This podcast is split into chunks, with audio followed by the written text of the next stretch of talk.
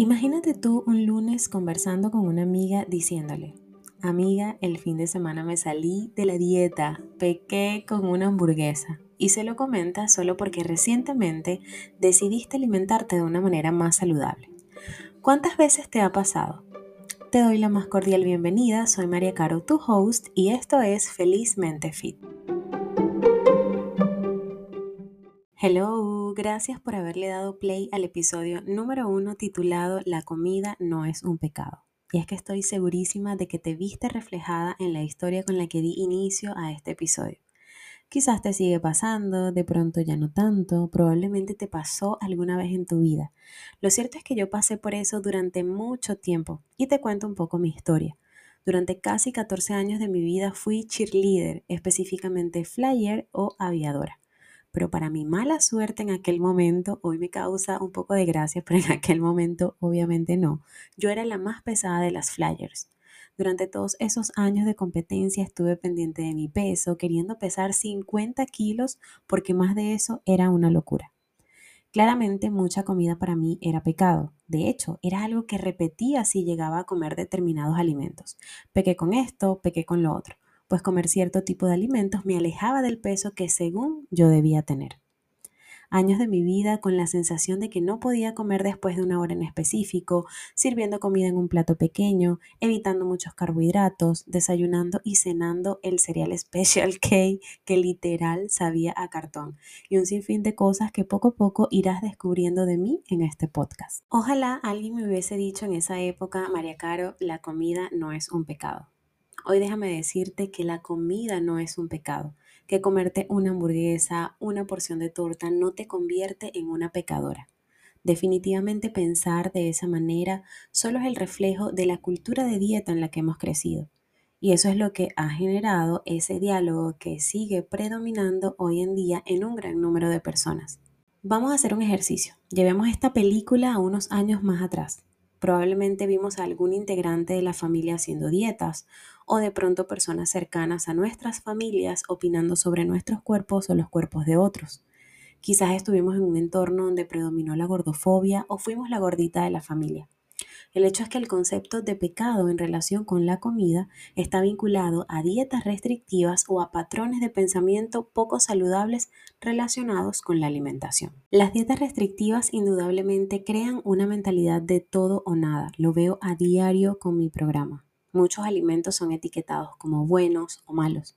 Y esto solo genera sentimientos de culpa, de vergüenza cuando se consumen dichos alimentos que consideramos como prohibidos. En este caso lo que debemos hacer es cambiar la percepción hacia la comida y adoptar un enfoque más compasivo que nos permita mejorar esa comunicación o ese diálogo que tenemos. Hoy quiero entregarte herramientas que me ayudaron a transformar mi percepción con respecto a la comida y llevar un estilo de vida realmente saludable. Quiero que tomes nota porque estoy segura de que eso va a marcar un antes y un después si lo aplicas. Número 1. Elimina la etiqueta de bueno o malo. Necesito que evites categorizar los alimentos como buenos o malos. Todos los alimentos pueden formar parte de tu alimentación cuando se comen con moderación, así que trata de evitar eso. Número 2. Adopta un enfoque de alimentación consciente quiero que practiques la atención plena durante tus comidas. Come sin distracciones, saborea cada bocado, agradece tener a disposición tus alimentos y presta muchísima atención a las señales de hambre y saciedad de tu cuerpo. Número 3. Escucha a tu cuerpo. Aprende a reconocer esas señales naturales de hambre y de saciedad. Quiero que solo comas cuando tengas hambre y que te detengas cuando estés satisfecha.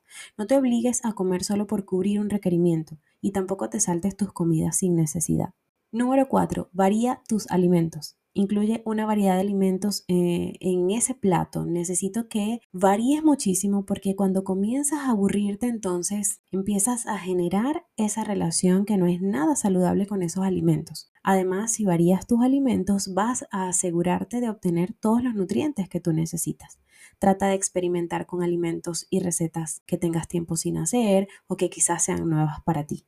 Eso hará tu experiencia muchísimo más placentera y más interesante a la hora de comer.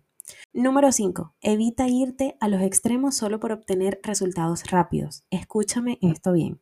En lugar de seguir dietas restrictivas, busca lo sostenible.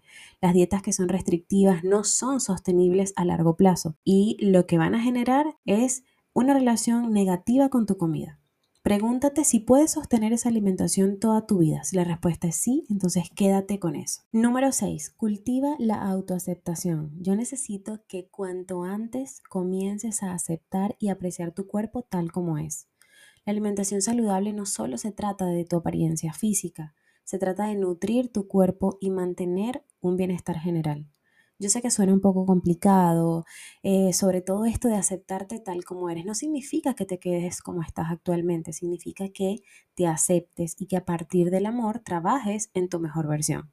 Número 7. Busca apoyo. Busca apoyo con un profesional de la salud si sientes que tu relación con la comida está afectando tu bienestar. No lo hagas con amigos y familiares. Muchas veces los amigos y los familiares no están listos para escucharte, para que tú abras su corazón y digas, hey, tengo una relación que no está siendo saludable con mis alimentos. Número 8, haz ejercicio de manera saludable. Y cuando digo de manera saludable es porque el ejercicio no debería ser visto como una forma de compensar lo que comes. Y número 9, está atenta a la llegada del pensamiento o sensación de que pecaste. Justo allí, el contar con estas herramientas y recordar que no estás pecando hará que esa programación mental que tienes vaya perdiendo fuerza y sin darte cuenta vayas trabajando en esa nueva programación que permitirá que todo cambie pero para mejor. Desde el momento en que comencé a aplicar estas herramientas, el cambio fue increíble mejoraron muchas cosas en mí, fue mejorando poco a poco mi relación con la comida,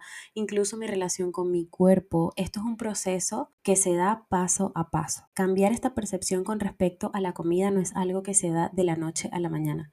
Necesitas ponerlo en práctica, necesitas de tu parte, necesitas ser constante. Créeme que si lo haces vas a ver muchísimos cambios y te vas a sentir muchísimo mejor hasta que llega un día en que dejas de utilizar la palabra pecado cuando te refieres a los alimentos, dejas de utilizar la frase pequé con tales y tales cosas que obviamente es lo que quiero lograr en ti a partir de este capítulo.